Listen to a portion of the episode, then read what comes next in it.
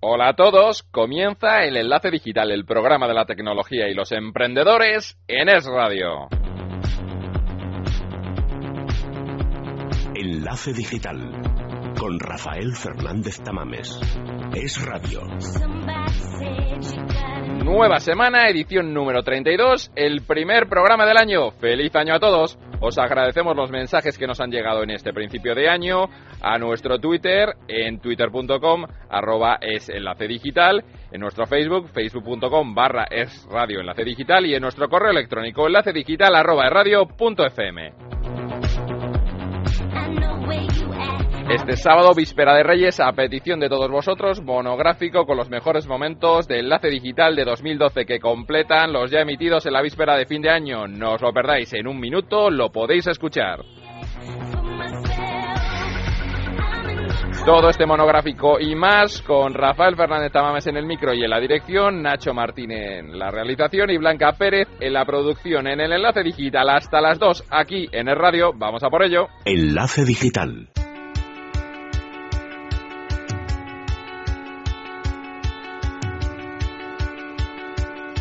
El tema del día hoy es un monográfico, un monográfico con los mejores momentos de enlace digital de 2012. Y el primer audio que tenemos a la primera persona, el mejor momento del año, lo comenzamos con Alfonso de la Nuez, que vino a visitarnos a los estudios de enlace digital y hablamos de Samsung y de Apple. Enlace Digital. Es radio. Estamos muy contentos por tener con nosotros hoy a un gran empresario, emprendedor, valiente, inteligente como Alfonso de la Nuez, que está con nosotros aquí en el estudio, ya lo presentamos antes. ¿Qué tal, Alfonso? Muy bien, muchas gracias. Lo que más nos preguntan es la marca de teléfono que utilizas para nosotros desde San Francisco, porque es que suena como ahora mismo en directo, es buenísimo. ¿Qué, qué usas? La verdad es que es Cisco. Cisco. Sí, pues con ese nombre aquí en España, imagínate. María un Cisco. Oye, ahora que has estado unos días de vuelta aquí en, en nuestro país, las comparaciones son odiosas, pero ¿qué tal has visto el Solar Patrio? Bueno, hay que decir, lo- lógicamente difícil, eh, duro, eh, bueno, me da, me da pena en cierto modo. Eh, pero la verdad es que eh, mucha gente me ha preguntado, como os podéis imaginar, en las últimas dos semanas, esta misma pregunta. Y yo quiero ser positivo. Yo creo que yo, yo creo que esta crisis va a ser buena, tardará tiempo, y hay mucha gente sufriendo, pero mm, vamos a salir mejor parados de esto. Yo creo que hay que verlo de esa manera. Yo también, yo estoy con, con Alfonso, optimismo, ¿eh? Sí, optimismo, es lo que nos queda. ¿Cómo prevís eh, el negocio allí en California, lo que os queda de, de 2012? ¿Para arriba, estancado, cómo lo veis? Bueno, para arriba, lo que no sé es cuánto, porque el primer semestre fue muy bueno. Eh, un crecimiento de un 60, va por encima de un 60%, después de un 70% del año pasado. No son malos crecimientos, ¿eh? No, son, son, son muy buenos. Entonces ahora eh, nos queda una recta final que históricamente es nuestra mejor época. Eh, el último Q, Q3 y Q4 sobre todo son los más fuertes, pero yo soy bastante eh, cauteloso en ese sentido por precisamente por la crisis porque también afecta allí. Yo diría que conseguiremos un poquito de crecimiento, pero, pero quizás no tanto. Y porque hay elecciones también allá. Sí, efectivamente, y eso afecta también a bastantes, aunque yo, tal y como lo he visto y escucho mucho radio Bloomberg, eh, Wall Street Journal, y- y la verdad es que todo el mundo dice lo mismo, y es que tampoco te creas que haya mucha diferencia en quién saldrá. Eh, están los dos muy atados y al gobierno le quedan solamente unas cuantas armas, ¿no? Entonces, al final, bueno, habrá algunas diferencias, pero no tantas. Bueno, y, y también porque allí, o sea, la elección de uno u otro gobernante no afecta tanto a los negocios, decir, no hay una dependencia tan grande del, del dinero público como lo puede haber aquí. Efectivamente, se notan algunas diferencias y ellos, eh, entre ellos, hablan mucho del tema, lógicamente, como marketing, pero al final Estados Unidos sigue siendo, eh, bueno, un mercado libre y eh, yo creo que incluso Obama está haciendo eh, políticas, eh, bueno, pues orientadas al capitalismo, lógicamente. Estábamos comentando esta mañana, antes de entrar aquí en el estudio, la noticia bomba de la mañana. Sí, sí, Eh, sí. Samsung. Condenada. Condenada a pagar mil millones a Apple en el juicio este, ¿no? Parece como el partido del siglo del Madrid-Barça, el juicio del siglo. Sin embargo, sin embargo, ayer estaba leyendo un teletipo de Europa Press en el que decía que Samsung no plagió el iPhone según un tribunal surcoreano. Y esta mañana los tribunales norteamericanos dicen que sí han plagiado y que tienen que soltar mil millones de dólares. No, no sé si ha habido justicia patria ¿no? en, en, cada, en cada país, Sí. pero la verdad es que lo, lo hablábamos antes que sí va a afectar realmente al, al desarrollo futuro del, del, del mercado móvil, ¿no? O sea, lo que tiene que ver con Samsung y lo que no tiene como como prioridad para los, los, siguientes fabricantes. Sí, digamos que sienta un precedente. Mm, cuidado con lo que se hace. Esto es, estamos todavía en el principio del mundo tablet ¿no? y de los sistemas operativos móviles.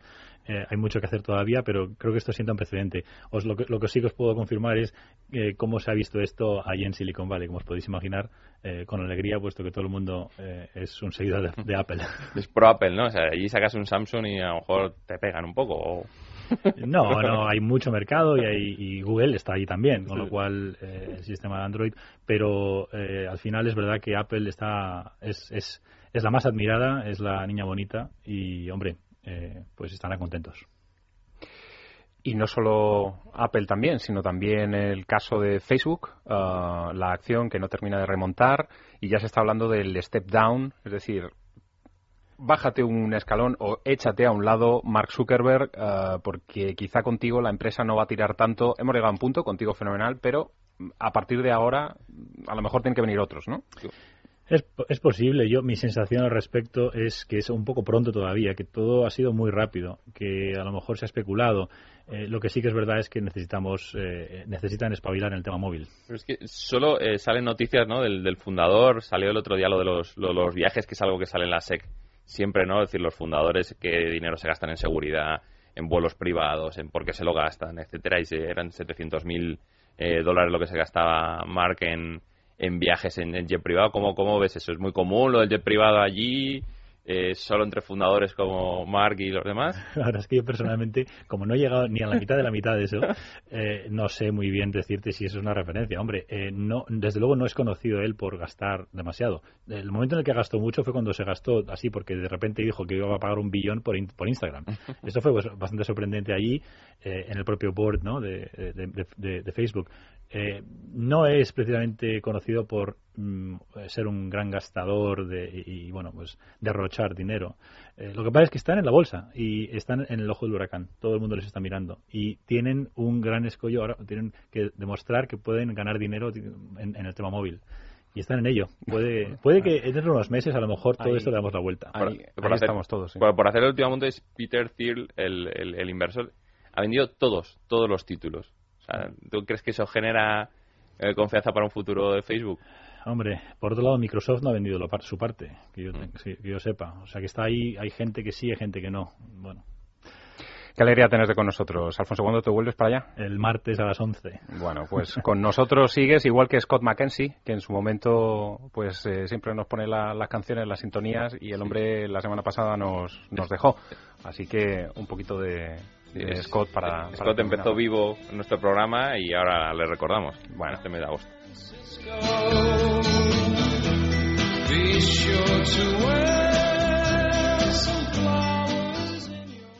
El pasado año hablamos de la ley de emprendedores y entre otros hablamos con John Muller, que es director adjunto del Mundo.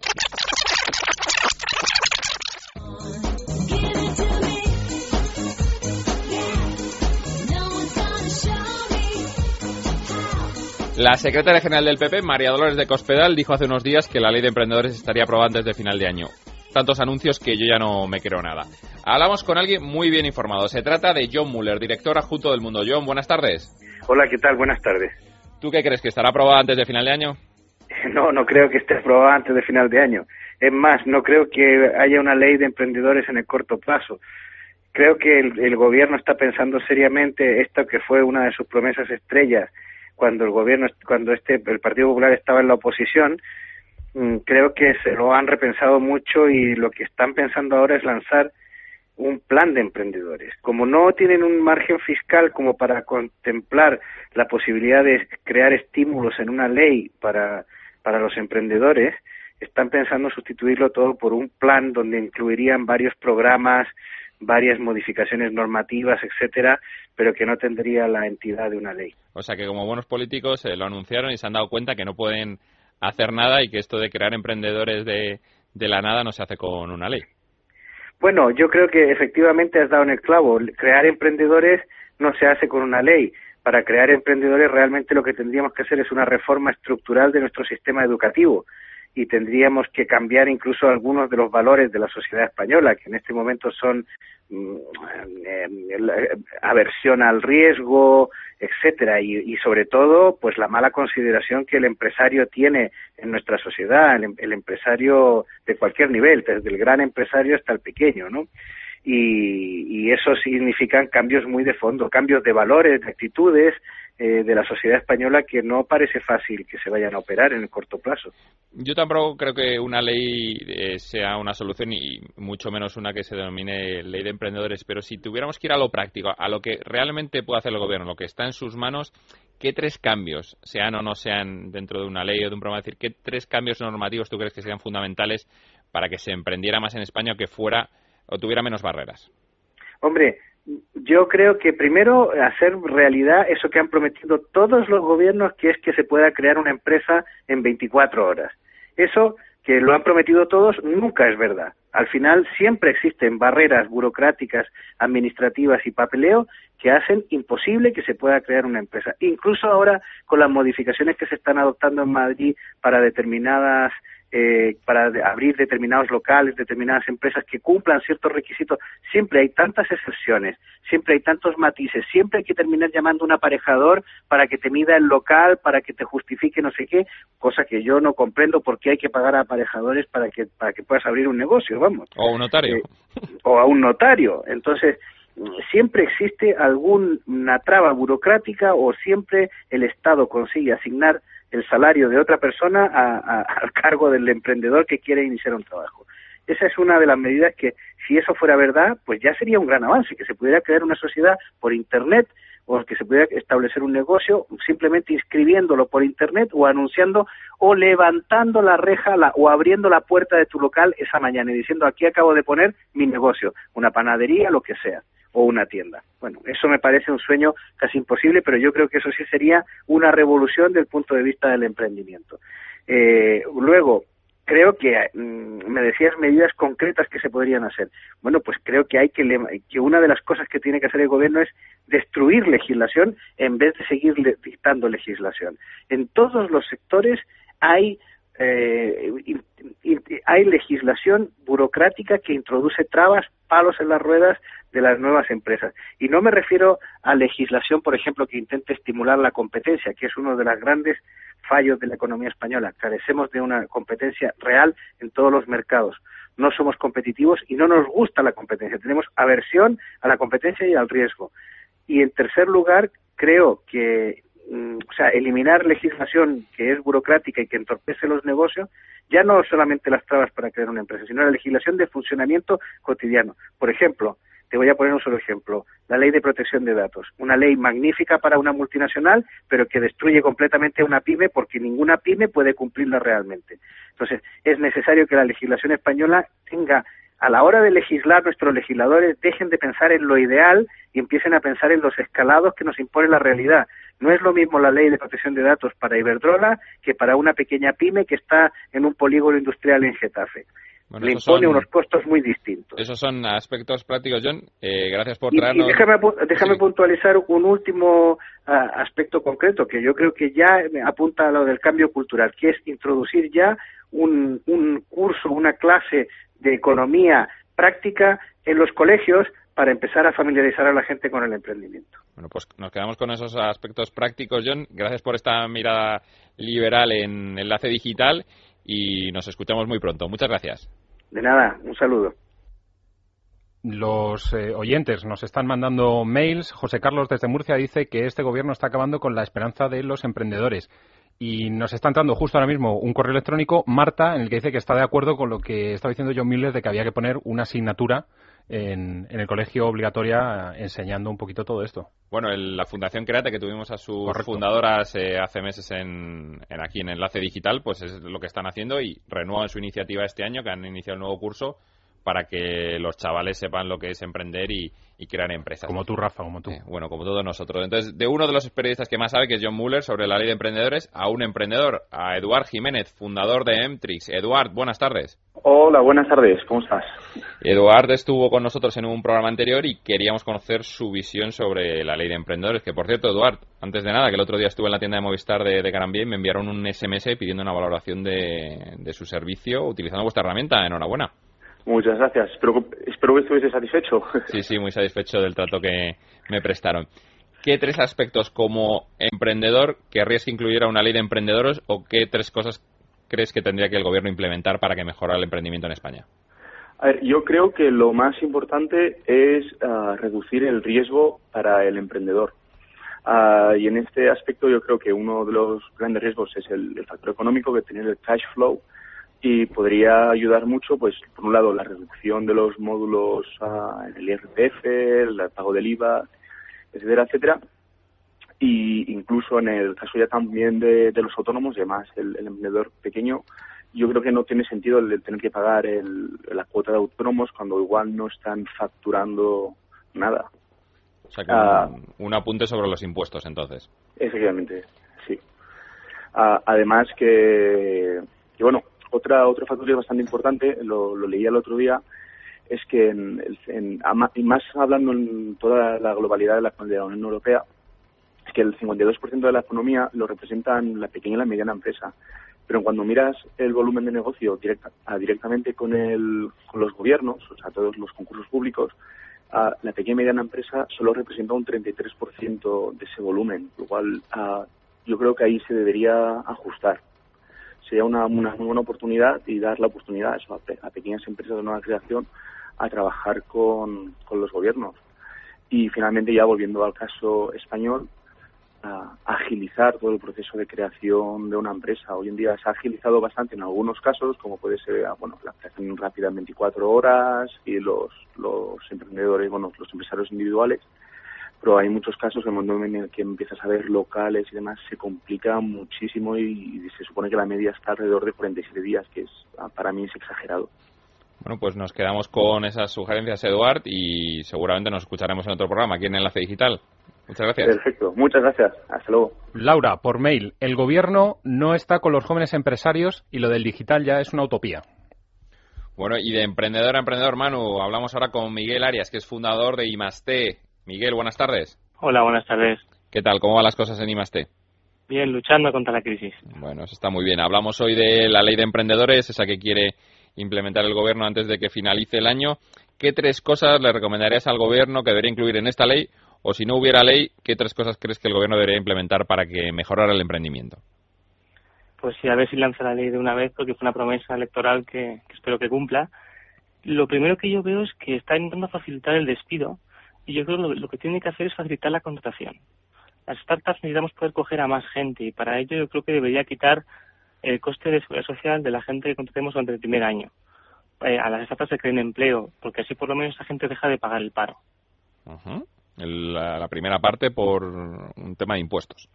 Sí, y yo la, la otra es un poco más de sentido común, es que lo que queremos las startups es mercado, es tener a quien venderle, ¿no? Entonces yo diría que hace falta dos cosas. Uno, eh, mejorar la marca país, que tengamos estabilidad y que desde fuera y desde dentro nos vean como un mercado apetecible para la inversión y el otro es que se potencie la creación de un ecosistema emprendedor y lo que nos pasa ahora es que las mejores startups en cuanto tienen masa crítica se van a Londres o se van a Nueva York.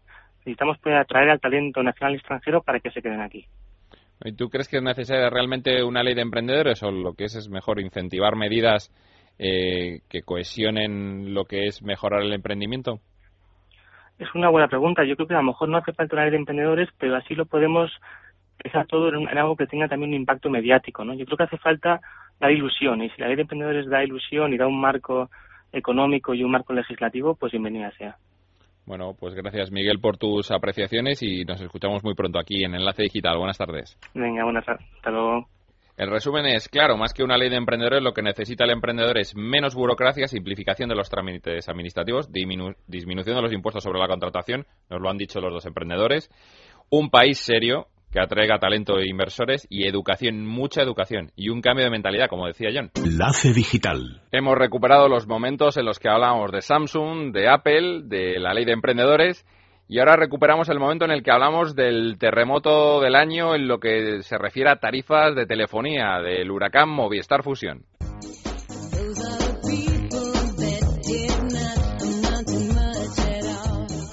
Bueno, en cuestión de semanas se espera que el número de usuarios que adopten Fusión alcance ya el medio millón. El impacto de la oferta eh, combinada sobre la competencia es muy alto y el 50% de las altas, según la operadora, provienen de otras compañías. ¿Cómo han respondido las demás operadoras a Fusión? Tenemos a uno de los amigos de Enlace Digital al otro lado de la línea para que nos lo cuente. Alberto Lorente, buenas tardes. Muy buenas tardes, ¿qué tal estáis? Muy bien, ¿cuáles son las operadoras que han reaccionado a Fusión, Alberto? Bueno, sobre todo Vodafone, que ha sacado un plan muy similar, un poquito diferente, pero, pero ya está, ya está en marcha en dos días y Yastel también tiene una oferta similar. Eh, lo, que, lo, lo que pasa es que las tres son algo diferentes, con lo cual ya depende del usuario y del perfil para que vayan a una o a otra. ¿Cuál es el plan de Vodafone? El plan de Vodafone está bien porque es flexible. Eh, es para gente que llame muchísimo, porque realmente es prácticamente ilimitado. Vale 35 euros la parte de móvil y ofrece hasta 6.000 minutos al mes, que es una burrada, vamos, que, que, es muy difícil llegar ahí. Ofrece también 1.500 SMS y sobre todo lo interesante es que ofrece 1,5 gigas de transferencia de datos.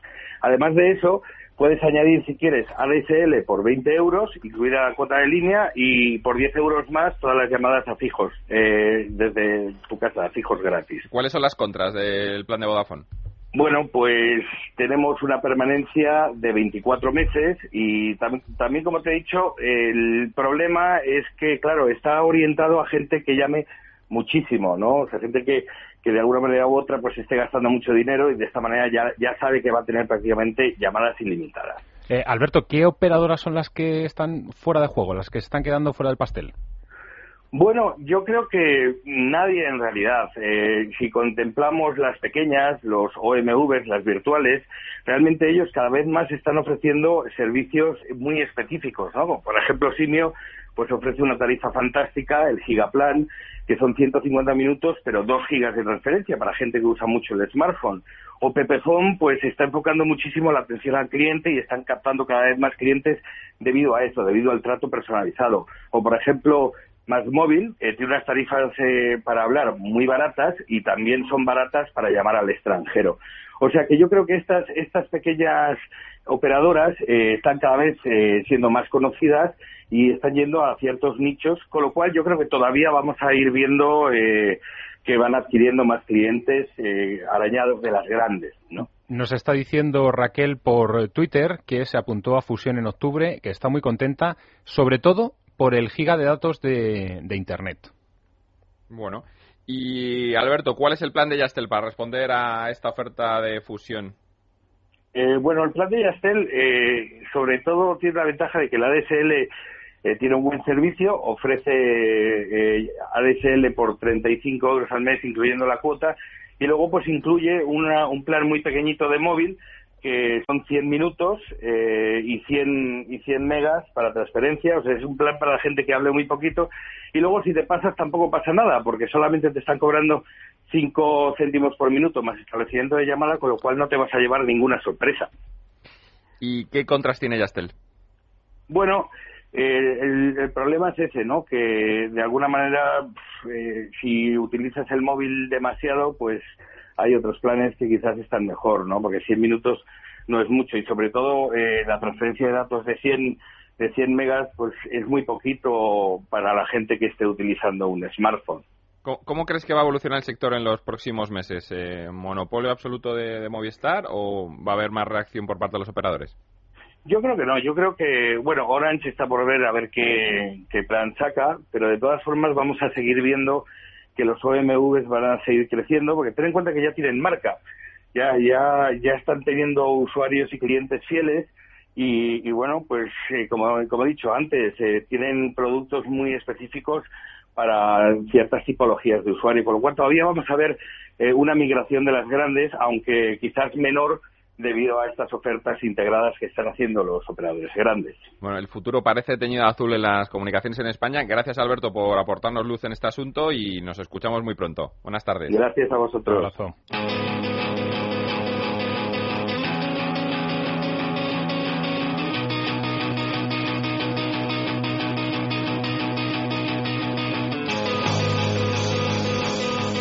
Estamos escuchando Quiet Little Voices de los escoceses We Were Promised Jetpacks. Súbela, Nacho.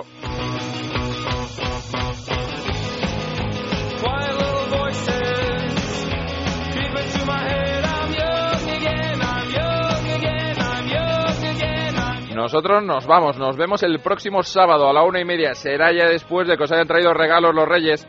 Les dejo con la mejor compañía, con la radio, con el radio. Ahora informativos.